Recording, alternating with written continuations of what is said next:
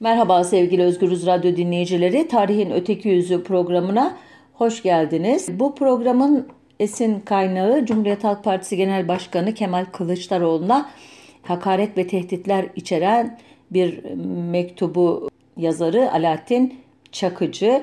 Kendisi e, defalarca hapse girip çıkmış ve çeşitli e, suç dosyalarında e, azmettiren ya da işte örgütleyen olarak adı geçen bir organize suç e, örgütü lideri.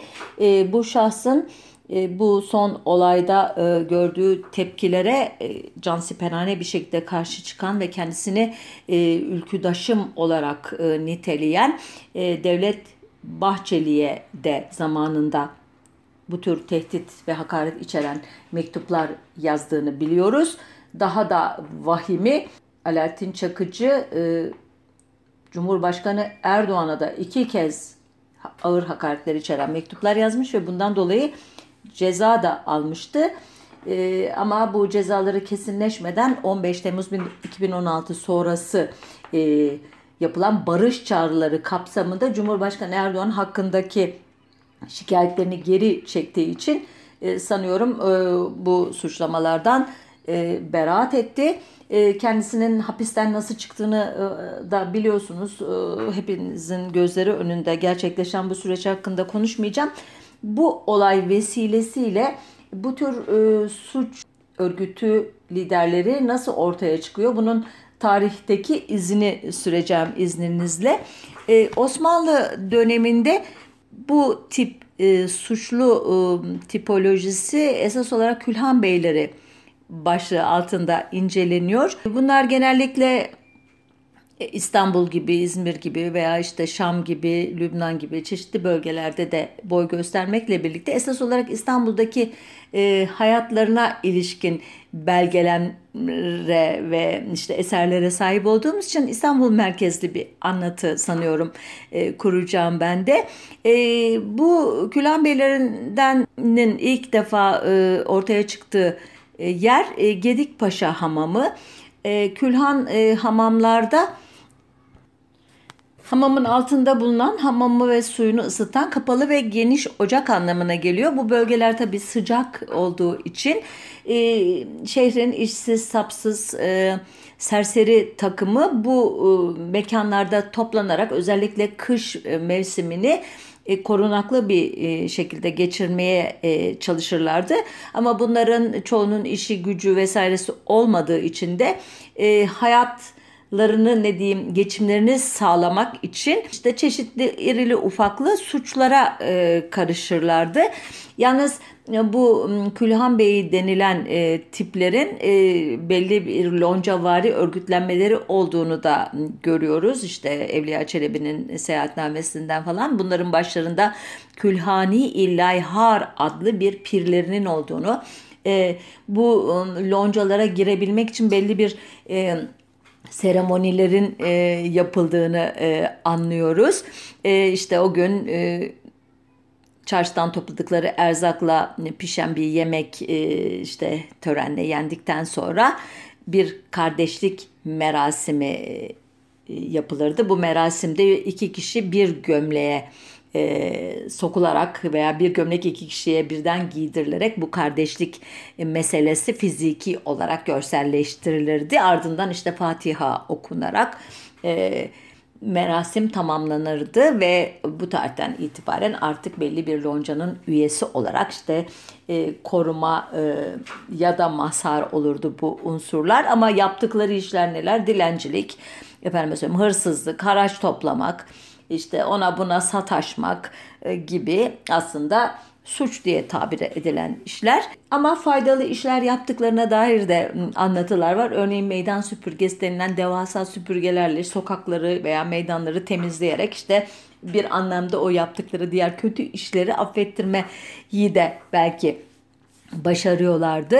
Ee, akşamları işte bu hamamların, külhanlarında e, işte toplandıkları zaman saz çalıp e, işte türkü gazel söyleyerek efendime söyleyeyim peçiç, aşık, tavla gibi dönemin e, popüler oyunlarını oynayarak e, salep e, içerek, mısır patlatarak zamanlarını geçirdikleri söylenir. İlk e, zamanlarda kumar gibi işte uyuşturucu madde kullanımı gibi kötü alışkanlıklardan uzak durdukları iddia ediliyor. Ancak 19.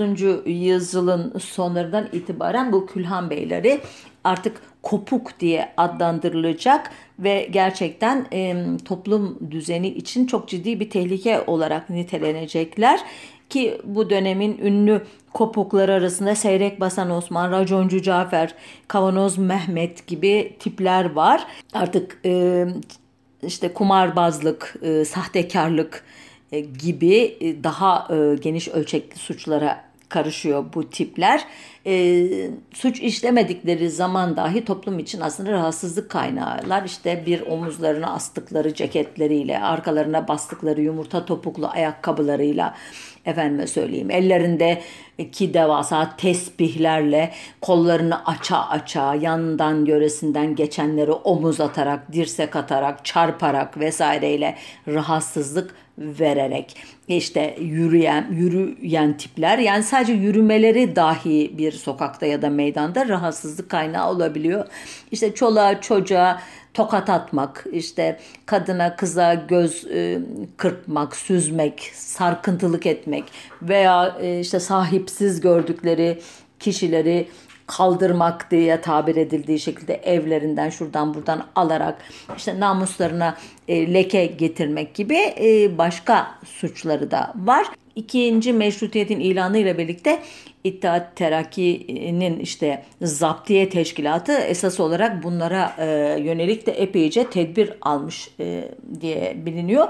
Ancak bu Osmanlı'nın son döneminde özellikle 2. Abdülhamit döneminde bir de bu tip e, Külhan Beylerinden daha e, işte gradosu yüksek diyeyim bir parça daha e, derli toplu tarzda bir Külhan Bey'i tipolojisi olarak kabadayılardan söz ediyor kaynaklar. Mesela Ahmet Rasim veya işte Sermet Hikmet Alus efendime söyleyeyim gibi kaynaklarda buna dair çok e, ilginç e, detaylar var. Cumhuriyet'in ilk dönemindeki vatan hainleri listesi diyebileceğim bu 150'liklerle birlikte e, sürgüne gönderilen Osmanlı döneminin önemli gazetecilerinden Refi Cevat Ulunay e, bir çeşit şehir şövalyeliği olarak tanımlıyor kabadayılığı. E, çoğu tulumbacı, kahveci, ciğerci e, esnafından olan bu kabadayılar diyor. Zayıf ve güçsüzü korurlardı. Mahallenin namusundan sorumlu hissederlerdi kendilerini. Kabadayıların ağırbaşlı, ölçülü kişiler olması beklenirdi. Siyah cepkenleri, e, beyaz ama yaz kış yaka bağır açık gezdikleri gömlekleri vardı üzerlerinde. Bunlar çok onların tipik giysisiydi diyor. Ellerinde tesbihleri, başlarında püsküllü fesleriyle diyor. E, kıyafetleriyle hemen ayırt edilirlerdi. Elbette içkiyi, içki alemlerini e, severlerdi ama diyor hiçbir zaman kendilerini kaybedecek kadar içmezlerdi. Kumar oynarlardı, barbut atarlardı, zar atarlardı, aşık kemiğiyle vesaireyle işte e, çeşitli şans oyunlarını oynarlardı ama diyor hile yapmazlardı. Çapkındılar ama diyor mahallenin kızına yan bakmazlardı. E, koltuk altında saldırma, bellerinde kama taşırlar ama mecbur kalmadıkça kavga etmezler, cana kıymazlardı diyor. Yani adeta kabadayılığı e, romantize ediyor. Onları gerçekten böyle e, bir dönemin işte Robin Hood'u gibi İngiliz e, kültüründeki e, Robin Hood gibi bir e, ne diyeyim e, yoksulun, garibanın, ihtiyaç sahibinin koruyucusu, himayedarı gibi resmediyor.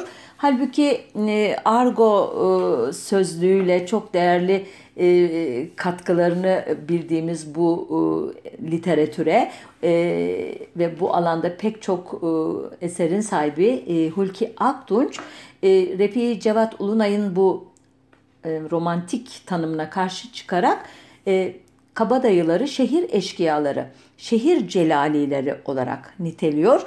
Osmanlı'nın son döneminde kabadayıların küçük beyler, palavracılar, fiyakacılar, mahalle kabadayıları, meyhane kabadayıları, efendime söyleyeyim değil kabadayıları, yumruk kabadayıları, bıçakçılar, hacamatçılar, kalleşler, kıyakçılar, e, yedi belalar, çamurlar, dayak hastaları gibi başlıklarla e, literatüre geçmesinden de anlaşıldığı üzere Hulki Aktunç sanki e, haklı olan taraf. E, nitekim bu konuda e, eser vermiş olanlardan Ahmet Rasim'e göre e, örneğin Tophane bölgesinde egemen olan fiyakacılar kadınlara sataşır, mahalle e, kahvelerinde kavga çıkarır, kendilerine pay vermeyen dükkan sahiplerini, çay veya içki ikram etmeyen kahvecileri, meyhanecileri sopalar. Sonra da bu rezaletlerini sağda solda anlatarak övünürlerdi. Uğur Göktaş e, İstanbul Ansiklopedisindeki Külhan Beylerin maddesinde e, bu alt başlıkları biraz daha açımlıyor. Örneğin Kıyakçılar e, kızgınlıklarıyla tanınırlar. Ellerini bıçaklarına veya silahlarına sudan bir sebeple dahi atsalar muhakkak bir cinayete sebebiyet verirlerdi diyor. E, hacamatçılar usturayı ucundan bir parmak kalıncaya kadar sicimle bağlayarak köşe başı sapa tenha yerlerde durarak vuracakları adamı beklerler. Fırsatını bulunca birkaç kere savurup bu e, bağlı ipe bağlı e, usturayı e, amaçlarına ulaşırlardı e, diyor. E, Uğur Göktaş e, palavracıları şöyle anlatıyor. E, orta oyunu komikleri gibi bir atılışta aslan bir vuruşta dokuz can alıcı olurlar. Var mı bana yan bakan naralarıyla sokakları inletirlerdi. Az cesur, çok korkak, polise karşı itaatkar, dişli kimselere karşı alçak gönüllü olurlardı. Devam ettikleri kahvehane, meyhane gibi çeşitli yerlerde birbirini tutmaz palavralar atmak, hiç görmediği bilmediği kimselerle dost olduğunu söylemek, 110 kiloluk pehlivanlarla güreş yaptığını, onları yendiğini tekrarlamak başlıca özelliklerindendi diyor. Bu kabadayıların kıyafetlerine ilişkin Ahmet Rasim'in anlattıklarının dışında biraz daha detay e, veriyor Uğur Göktaş. Şöyle diyor mesela e, kabadayılar kaküllü saçları üzerinde sol kaşa düşürülmüş tepesinden yana e, gelen kalın ibrişim püsküllü sıfır numara kalıplı siyah fes takarlar. Kartal kanat kısa ceket altına patatuka denen önü iri düğmeli fermene, onun altına klaptanlı asları aslan, kaplan, tavus kuşu, deniz kızı işlemeli camedan denilen bir yelek. Daha içe ise muhtelif renkte ve göğüs kısmı bal peteği şeklinde oyuklu mintan giyerlerdi. Belde ise ipekli sakız veya trablus kuşağı bulunur. Yarım Fransız denilen yukarısı dar, dizden aşağısı genişleyen ve arka paçası koyu mor kadife kaplı kıvrık pantolon, ayaklarına da yumurta ökçeli basık, arkalı yarım şıpıdaklar giyerlerdi diyor e, ve o dönemin ünlü kabadayılar arasında Arap Abdullah, Arif Bey, Sarraf Niyazi, Arap Dilaver, Kavanoz Mehmet, Kadırgalı Körfe Emin, Topal Tevfik gibi önde gelen simaları hatırlatıyor. Ben bunlara bir de e, 2. Abdülhamit döneminin bizzat e, padişah tarafından e, yönlendirilen onun koruması altında 12'ler e, denilen e, çetesiyle birlikte gerek halka gerekse o dönemin işte yabancı tüccarlarından ne diyeyim esnafına kadar çeşitli kesimlere kök söktüren Fehim Paşa'dan söz etmek istiyorum. Fehim Paşa e, Abdülhamit'in süt kardeşi İsmet Bey'in büyük oğlu imiş. Bu Abdülhamit döneminde Yaveri Hususi, Ferik ve Serhafiye gibi ünvanlarla görev yapmış. Ancak bu devlet görevlerinden e, çok yaşantısıyla, karakteriyle karıştığı olaylarla adından söz ettirmiş. Hmm, bu e, şahsiyetin marifetlerine ilişkin Yine Abdülhamit'in oğlu Şehzade Abdülkadir Efendi'nin eşi Pakize Misli Melek Hanım'ın Haremden Sürgüne Bir Osmanlı Prensesi adlı eserdeki ifadelerinden birkaç e, cümle okumak istiyorum. Şöyle diyor e, Fehim Paşa için. Kendisi zevkü sefa alemlerinde sabahlara kadar hususi getirdiği kızların raks etmelerini seyreder ve içki içerdi. Adamları da yanında oturur, efendileriyle beraber eğlenirdi. Maalesef böyle rezil bir adamın saray tarafından desteklenmesi yüzünden ben çok utanıyorum. Zira o sarayın bir mensubu olarak böyle çirkef bir kişinin tasvip görmesi nefsime pek ağır geliyordu. Şehirden kızları kaçırılan veyahut evleri yağma edilenlerin haberini işittikçe müteessir halde ağlardım. Halkımızın bu derece yağma edilenlerden haberini işittikçe müteessir olurdum. Buna e, halkımızın bu derece ızdırap çekmesine tahammül edemiyordum. Onca masum kıza çok yazıktı. Zavallılar bu adamların oyuncaklarıydı. Bıktıklarında da bir kenara atılıyor ve hayatları bu surette ebediyen kararıyordu. Şimdi e, anlatan kişinin Abdülhamit'in e, akrabası olduğunu yani gelini olduğunu efendim anlatılan kişinin Abdülhamit'in koruması altında çok önemli bir devlet adamı olduğunu e, hatırlayınca bu e, utanç verici işlerin halife ünvanlı efendime söyleyeyim son derece takva sahibi bir kişi olarak bugünkü e, bugün siyasal İslamcıların bir rol modeli olarak e, betimledikleri ikinci Abdülhamit'in nasıl olup da böylesine ahlaksız, böylesine sefih bir adama kol kanat gerdiğini değil mi e, açıklamak çok kolay olmasa gerek ki bu adamın başka kötü marifetlerinden söz eden kaynaklar da var. Örneğin Osman Nuri Ergin ve Süleyman Kani er-, İrtem gibi çok ciddi yazarlar ki bunlar ikinci meşrutiyet döneminde e, bu geçmiş dönem hakkında önemli belgeleri incelemiş, onlar hakkında raporlar hazırlamış kişiler. E, onlar da Fehim Paşa'dan işte e, haraç kesen, e, jurnalci, ecnebileri tazik eden gibi sıfatlarla bahsediyorlar. Yine ikinci meşrutiyet döneminde yayımlanan ve geçmiş dönemi eleştiren Mebusana takdim olunan hafiyelerin listesi adlı risalede Fehim Paşa'nın e, çiftliğinde e, köpekleri e, çiftliğe işte tecavüz edecek kişilere karşı e, saldırgan bir tabiata kavuşturmak için birbiriyle dövüştürdüğü ve köpeklerin birbirini e, katletmesini, öldürmesini zevkle izlediği, kahkahalar atarak izlediğini anlatıyor ki bu da Fehim Paşa'nın e, kan içici karakteri e, hakkında bir parça e, daha ipucu veriyor bize. Bu e, şahsiyet e, sonunda 2. Abdülhamit'e özellikle e, Almanya, İngiltere, Avusturya ve İtalyan sefaretlerinden gelen yoğun şikayetler üzerine 1907 yılında Şubat ayında Bursa'ya sürgün edilmesi ile sonuçlanıyor bunun bu e, İstanbul e, maceraları diyeyim tırnak içinde. E, Bursa Valisi Tevfik e, Bey hem e, bir yandan e, 2. Abdülhamit'in bu kişiyi nasıl koruduğunu kolladığını anlatıyor hatıratında. Bir yandan da e, Bursa'nın başına böyle bir belayı sardığı için kendisine sitem ediyor. 1908 yılı Temmuz'unda biliyorsunuz e, İttihatçı Taşnak İttifakı 2. Abdülhamit'e meşrutiyeti bir kez daha ilan ettirecek ve ondan sonra e, eski dönemin bu tür e, unsurlarıyla bir anlamda e, halkın e, da hesaplaşması mümkün olacak. Bu fasıldan e, aynen e, eski Serhafiye, Kaba Sakal Mehmet Paşa gibi Fehim Paşa da e, Bursa'da linç edilmek suretiyle öldürülecek. Elbette mahkemesiz, ani ve beklenmedik bir şekilde hayatının sonlanması bir anlamda işlediği suçların belgelenmesini de önlemiş oluyor ama en azından o dönemin e, ne diyeyim e, halk e, şeyinde e, vicdanında, kamu vicdanında cezalandırılması şeklinde bir rahatlama da yaratmış oluyor bu linç.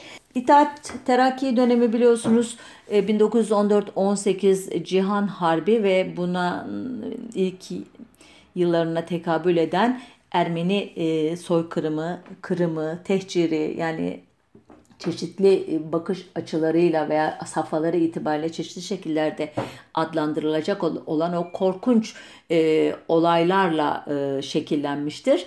Elbette e, savaş ve tehcir e, döneminde e, pek çok suç e, örgütü, çetesi, gangsteri, eşkıyası e, gerek sırtını itaatçılara dayayarak gerekse e, ortaya çıkan e, ne diyeyim size e, yönetim boşluğundan yararlanarak e, hem e, başkentte hem de Anadolu'nun e, çeşitli köşelerinde e, çeşitli suçlara iştirak etmişlerdir. Bunların arasında elbette Doğu vilayetlerinde, Şark vilayetlerinde Kürtlerin oluşturduğu çetelerde başlı başına anılmayı hak etmektedir. Ki bu çetelerin büyük bir bölümü İttihat Terakki'nin Ermeni katliamlarında e, işte yancı olarak, iştirakçı olarak e, rol almışlardır. E, ancak e, bu e, suç çetelerinin e, içinde Çerkezler de çok önemli bir yer tutmuştur ki bunlar arasında Çerkez Ahmet adıyla e, bildiğimiz bir binbaşı e, İttihat Terakki e, döneminin işte e, önemli mebuslarından ki kendisi İttihat Terakkici değildir. E, bağımsız bir milletvekildir. Avukat Kirkor Zohrab ile e, Erzurum mebusu Vatkes Seren Gülyan'ın e, bu 1915 yılının 23-24 Nisan'ı gecesi başlayan ilk e, sürgününe katılmamış olmakla birlikte daha sonradan Haziran ayında Çankırı e, ve Ayaş'a doğru yola çıkarılan ekibe katılacak. Ancak e, bu yolları ta çok daha uzayacak ve e, tam kesin olmamakla birlikte tarihi 19, 20 ya da 21 e, Temmuz 1915'te Urfa yakınlarında binbaşı Çerkez Ahmet ve adamları tarafından e, öldürüleceklerdir bu iki milletvekili. E, cinayetin nasıl işlendiğini e, ikinci meşrutiyetin önemli e, tarihçilerinden ve İttihat Terakki Cemiyeti'nin de resmi tarihçisi sayılabilecek Ahmet Refik Altınay iki komite iki kıtal Kafkas yollarında adlı hatıratında anlatmıştı. E, Ahmet Refik Altınay e, diyor ki e, bir de e, kendisiyle beraber diyor Zeki Bey'i de öldüren Nazım diye bir arkadaşı vardı. Çerkez Ahmet'e Nazım'ı sordum. E, Sus Bey birader zavallı şehit oldu dedi. Çerkez Ahmet'ten daha fazla malumat almak istiyordum. Peki bu Zöhrab falan ne oldular e, dedim. Aa duymadınız mı hepsini geberttim e, dedi. E, sigarasının dumanlarını havaya savurdu ve sol eliyle bıyıklarını düzelterek sözüne şöyle devam etti. Halep'ten çıkmışlardı yolda rast geldik. Derhal arabalarını kuşattım gebereceklerini anladılar. Vartakes dedi ki peki Ahmet Bey bize bunu yapıyorsunuz fakat Araplara ne yapacaksınız? Sizden onlar da memnun değiller.'' O senin bileceğin iş değil kerata dedim. Bir mavzer kurşunu ile beynini patlattım.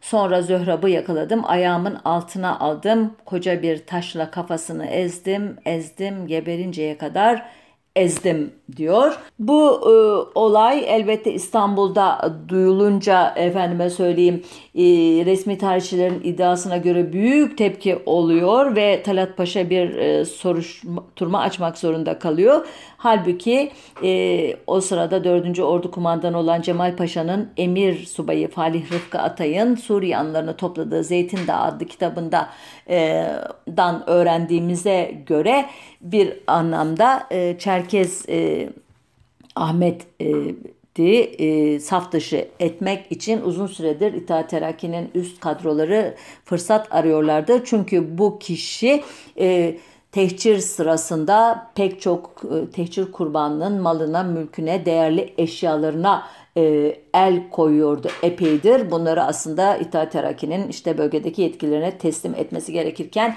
kendisi e, pazarlarda, çarşılarda vesairelerde satışa çıkarıyordu. Nitekim e, bu e, olaydan sonra e, yargılanırken de e, kendilerine yöneltilen e, suçlama Çerkez Ahmet ve Nazım'ın eşyaları içerisinde e, bulunan kadın yüzüğü, bilezik, küpe ve mücevherler olmuştu. E, Falih Rıfkı diyor ki Divan Harbi'nin eline bir fırsat geçmişti. Bu iki serserinin bir ideal için, fedakarlık için diye zengin olmak için cinayetler yaptıkları belli oluyordu diyor. Sonunda işte pek çok yazışmalar oldu. Affedilmeleri için araya birçok kişi girdi vesaire. Ama e, sonunda Divan Harp kararını verdi ve e, idam mazbatasını Kudüs'e yolladı. Ertesi günde diyor Şam'da asılmışlardı bu iki kişi diyor. Yıllar e, sonra bu hikaye e, resmi tarihçiler tarafından Ermeni tehcirinin suçluları İttihatçılar tarafından cezalandırıldı yalanına monte edilecek. Bunu da bir not olarak e, belirteyim. E, bu e, binbaşı e, Çerkez Ahmet e, hikayesi aslında çok tipik bir şey o dönem için. E, bu e, tip e, kadrolar e, daha sonradan benim milli mücadele dediğim e, resmi tarihçilerin Kurtuluş Savaşı diye adlandırdığı dönemde e, bazı önemli işte komutanların örgütlediği ilk birliklerin nüvesini oluşturacak ki Falih Rıfkı Çankaya adlı kitabında bu konuda e, çok önemli ipuçları e, sunar bize e, ya da Çerkez Etem'in hayat hikayesinden biliriz.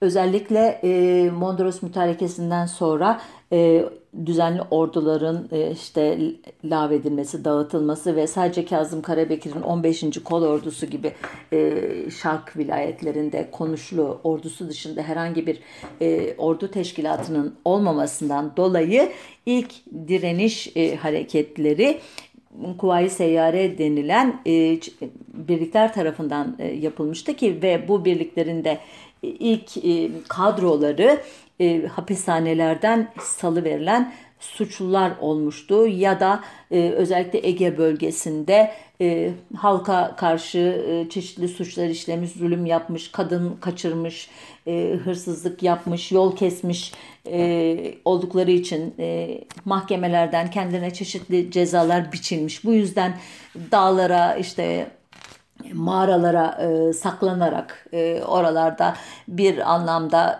vurkaçlar yaparak hayatlarını idame ettiren Efe denilen e, yerel e, işte eşkıyaların e, örgütlenmesiyle oluşmuştu.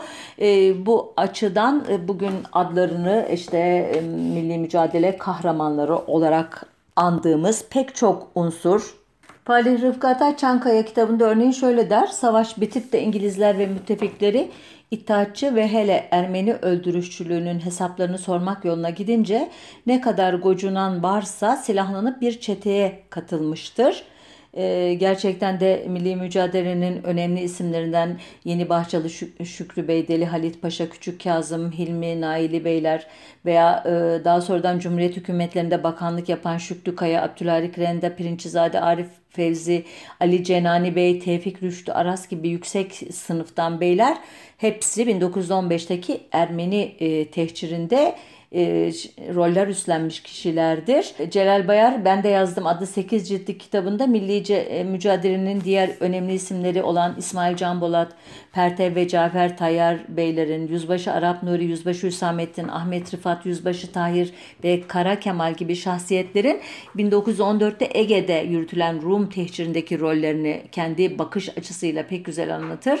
E, bunların dışında İpsiz Recep, Dayı Mesut, Kara Aslan, Keloğlan gibi birçoğu ismiyle müsemma çeteciler veya Giritli Şevki, Giritli Caferaki, Çerkez Ethem ve Reşit Beyler, Seresti Parti Pehlivan gibi kabadayılar da Ermeni ve Rum e, katliamlarında çok önemli roller oynamışlardır. E, mesela Milli Mücadele'nin Ege'deki muhtemet adamı Demirci Mehmet Efe'nin yörede işlenmedik suç bırakmadığı için daha çıkan bir eşkıya olduğunu ve milli mücadelede yer almak suretiyle bu suçlardan arındığını biliyoruz. Bu, mesela parti pehlivanın e, hayat hikayesi de çok ilginçtir. 6 ee, Nisan 1909'da öldürülen e, Hasan Fehmi Bey'i hepiniz bilirsiniz. Adına izafeten 6 Nisanlar öldürülen gazeteciler günü biliyorsunuz. Ki o tarihten bu yana 66 gazeteci öldürüldü. 150'den fazlası hapse atıldı. E, efendime söyleyeyim. E, ve günümüzde e, hala hapishaneler gazetecilerle dolu. İşte e, Hasan Fehmi Bey'i öldürenlerin kim olduğu konusunda yıllarca hep böyle çeşitli tevatürler e, ortaya e, atıldı. Ancak e, bugün e, daha iyi biliniyor ki cinayeti İttihat Terakki'nin Seres Komitesi işlemişti. Komitenin başı Ahmet Şükrü e, Bayındır, üyeleri Kazım Özalp, e, Sarı Efe Edip ki kendisi İzmir suikasti davasında idam edilecektir 1926'da. Halil Kut e, Paşa çok ünlü bir şahsiyet. İşte Enver Paşa'nın kendinden bir yaş e, küçük amcasıdır e, bildiğiniz üzere. Başka Ankara valisi olacak ileride işte Abdülkadir Bey ki bu da İzmir suikastı davası ile birlikte idam edilmiştir. Galip Vardar İttihat Terakki'nin işte e, ağır bir eleştirmeni olacaktır kendisi. Mois Koyan, Mustafa Nazım ve Mümtaz Beyler ve e, daha da e, önemlisi Çerkez Ahmet biraz önce adını andığım ve Hasan e, Fehmi Bey'i bizzat vurduğu anlaşılan parti pehlivan e, adlı kişi. Kendisi hakkında bir toplumsal tarihin Eylül 2015 say- tarihli sayısında e, Hasbiye Pazarlıoğlu e, Nun e, anlatıları üzerine çok yazarlı bir makaleden bazı bilgiler edindiğim kadarıyla o cinayetten sonra işlediği silahı hemen denize atmış parti pehlivan. Efendime söyleyeyim e, İttihat Terakki ile ilişkisi bilindiğinden sorgulandığında silahlar uyuşmadığı e, için şüphelerden kurtula, e, kurtulmuş. E, daha sonra başka cinayetlerde olduğu için 1910'da Manisa'ya gelmiş ve hapishanede baş gardiyan olarak çalışmaya başlamış. 15 Mayıs 1919'da Yunan orduları İzmir'e ayak bastıktan 10 gün sonra da Manisa'daki mahkumları serbest bırakarak silahlandırıp onlarla dağa çıkmış ki gardiyan olduğunu hatırlayın lütfen. Aynı işleri Kütahya hapishanesinde yapan Çerkez Etim'in birliklerine katılmış ve Kuvayi Seyyare bu şekilde oluşmuş. Çerkez Etem daha sonradan biliyorsunuz Ankara ile ters düşecek ve 29 Aralık 1920 ve 5 Ocak 1921 tarihleri arasında kendisine yönelik bir kıstırma e, harekatında e, yanında parti pehlivan da olmakla birlikte e, işte Yunanlılarla görüşmeye başlayacak. E, Etem Yunan tarafına iltihak ederken parti pehlivan ondan ayrılarak dağa çıkacak. E, daha sonradan da işte kendi ifadesine göre yüzünün karasını temizledikten sonra nizami birliklere katılacak. İşte ondan sonra Gördes'te inzivaya çekiliyor. Dört kere evleniyor. Efendime söyleyeyim kendisi gibi serezli olan e, Demirci Kaymakamı İbrahim Ethem'in çağrısı üzerine Gördes e, savunmasına e, çağrılınca affedildiğini anlıyor. E, ve ondan sonraki e, hayatı çok kısa sürecek. 12 Mart 1922'de e, sağ kolu Halil Efe'nin karısı Makbule Efe'yi başından vurarak öldürecek. Efendime söyleyeyim e, ve bir anlamda da bir tasfiye olacak. Yine de e, kendisine e, devlet tarafından verilen büyük e, toprakların başına geçecek. İşte orada yaşayacak vesaire. 1941 yılında da atından düşüp ölecek, düşecek ve felç olacak. Ondan sonra da ölecek. Şimdi bu tipoloji aslında bir anlamda Cumhuriyet'in ilk dönemine ne diyeyim imzasını atmış olan bu e, suç örgütleri, suç teşkilatı e, diye niteleyebileceğimiz çetelerin e, ayrışmasına da işaret ediyor. Bu çeteler e, İttihat Terakki'nin ilk e, Abdülhamit'e karşı yürüttüğü e, çetecilik faaliyetleri, komitacılık faaliyetleri sırasında ya da milli mücadele döneminde bir nevi vatan savunması, e, vatan hizmeti diye tabir edilecek bir e, şey kutsiyetle e, çevrilmiş faaliyetler yürütüyorlar. E, bunların e, faaliyetler arasında elbette gasptı, hırsızlıktı, işte tacizdi, e, kadın kaçırmaydı, e, ırza geçmeydi gibi suçlar da var ama esas olarak e, faaliyetleri siyasi bir kılıfa büründürülüyor. Bu e, tip insanların e, işte milli mücadele kazanıldıktan sonra da kısa bir sürede olsa Ankara'da e, önemli roller üstlendiklerini biliyoruz. Bunlardan en ünlüsü e, Giresunlu Topal Osman biliyorsunuz. Nihayet 1923 yılının işte Mart ayının sonlarında e, Mustafa Kemal'e çok önemli bir şey karşı duran muhalefet eden grubun e, lideri olan Trabzon mebusu Ali Şükrü Bey cinayetiyle suçlanacak ve e, ayağından e, asılarak diyeyim size bir ibret alem için e, öldürülecek ve bir çeşit e, ne diyeyim Cumhuriyet'in bağırsaklarını temizleme operasyonunun sembolü olacak.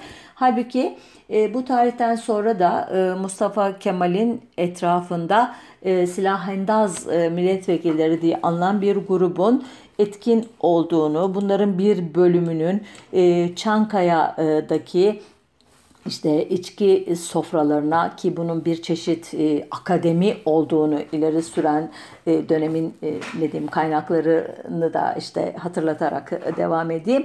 Bu e, yakın çevrenin önemli üyeleri olduğunu biliyoruz. Bunlara dair e, çok anlatı var. Hani bir iki örnek vererek izninizle geçeyim e, bu bölümü.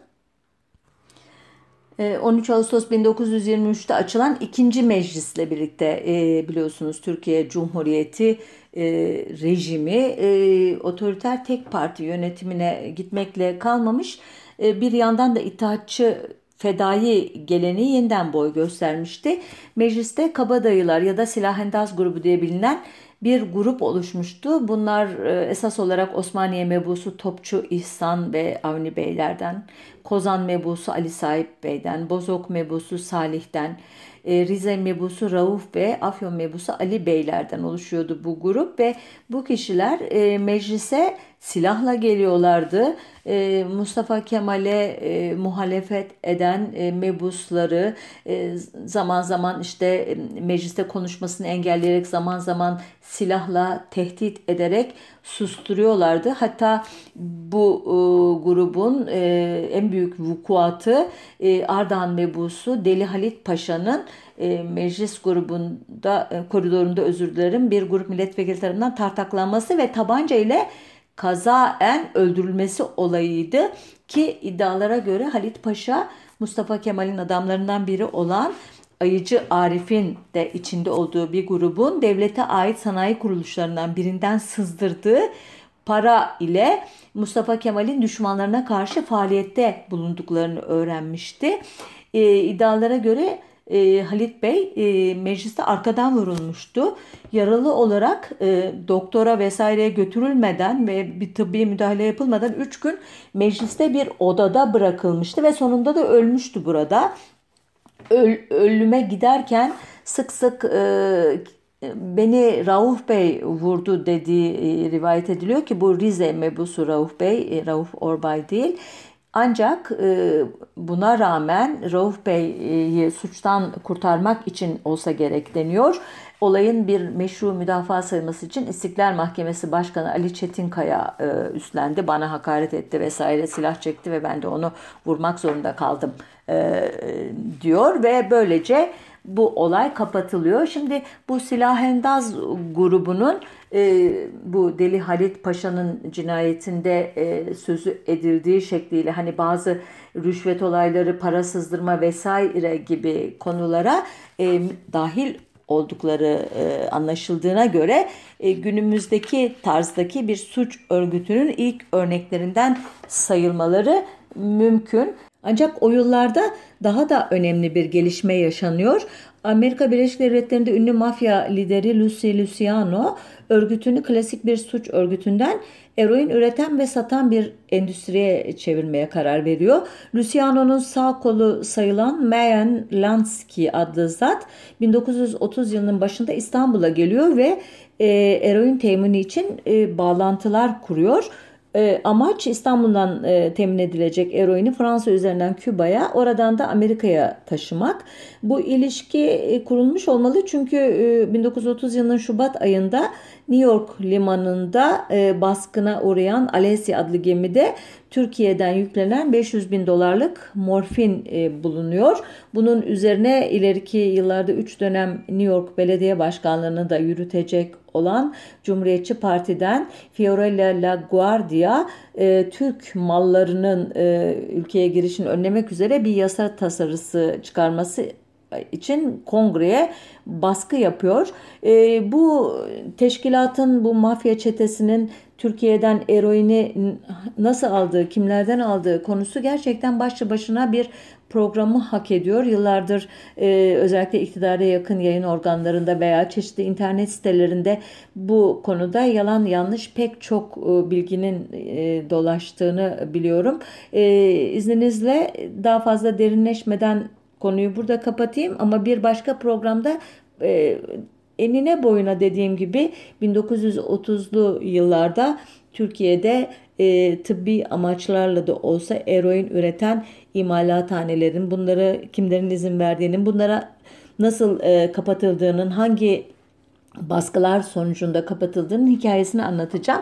E, bundan sonraki yıllarda elbette yine başlı başına bir program konusu olacak şekilde e, çeşitli suç örgütleri, çeşitli e, amaçlarla bir araya gelmiş örgütlenmeler ortaya çıkacak ki e, işte çek senet e, şeye e, sahtekarlığından e, tutun da e, içki ve sigara kaçakçılığına oradan e, kadın ve çocuk e, ticaretine ve günümüzde e, mülteci e, ticaretine, insan kaçakçılığı denilen genel başlığıyla o korkunç e, büyük suçlara e, yönelik çeşitli örgütlenmeler olduğunu ama yine klasik eroin, e, işte esrar, kokain gibi çeşitli uyuşturucu maddelerin ticaretinin çok önemli bir başlık olduğunu, silah kaçakçılığının ona keza veya kimyasal madde e, kaçakçılığının çok önemli bir e, alan olduğunu biliyoruz. Bu uluslararası örgütlerde e, Türkiye kökenli pek çok suç örgütünün e, yönetici olarak veya paydaş olarak yer aldığını biliyoruz. E, bu tür e, suç örgütlerini e, tanımlamak üzere 1996 yılının e, Mart ayında Almanya'nın Leipzig şehrinde bir e, konferans düzenlenmiş. O konferansta e, konunun uzmanları bir e, örgüte organize suç örgütü adını vermek için şu e, özelliklerin olması gerektiğini tespit etmişler. Bir, haksız kazanç temin etmek üzere bir araya gelmiş ve aralarında iş bölümü ilişkisi bulunan hiyerarşik bir yapının olması gerekiyor demişler. İki, suç ile elde edilen bir kazancın olması gerekiyor. Bu elde edilen e, kazancın yani kara paranın aklanması için çeşitli mekanizmaların kullanılıyor olması ki bunların arasında tabii paravan şirketlerin çok önemli bir yeri var. Ee, sonra e, mevcut organize yapı içerisinde uygulanan bir yaptırım sisteminin olması ve şiddet tehdit gibi yöntemlerin kullanılması gerekir demişler. Ama bence en önemli başlık kamuya ve özel sektöre nüfuz edilmesi e, ki gerek e, Türkiye'de e, gerekse uluslararası ölçekte e, bu suç örgütleriyle e, neden e, mücadele başarısızlığa uğruyor diye biraz araştırdığımızda e, bu maddenin karşımıza çıktığını göreceğiz. E, çeşitli siyasal e, yapılar hatta Türkiye'de bu Alaaddin Çakıcı örneğinde görüldüğü gibi e, bir siyasi parti veya e, suçla mücadele etmek e, için oluşturulmuş teşkilatlar veya ülkenin e, yargı mekanizmaları herkes e, kendisine biçilen pay kadar bir rol oynayarak bu örgütlerin kovuşturulmasını, yargılanmasını, cezalandırılmasını bir şekilde savsaklıyor, engelliyor ya da hmm, ne diyeyim affederek onların tekrar aramıza katılmasına neden oluyor. önümüzdeki hafta bir başka e, konunun öteki yüzüne e, bakalım e, diyeceğim ama e, bu suç örgütleri kovuşturulmazken bizim gibi bu konuları irdeleyen e, kişilerin, gazetecilerin, bilim insanlarının başına e, gelenleri de düşününce inanın haftaya buluşup buluşamayacağımızı bile bazen e, bilemez e, hissediyorum kendimi. Yine de e, kötümser olmayalım, iyimser olalım ve dediğim gibi haftaya buluşuncaya kadar e, sağlıcakla kalın diyeyim.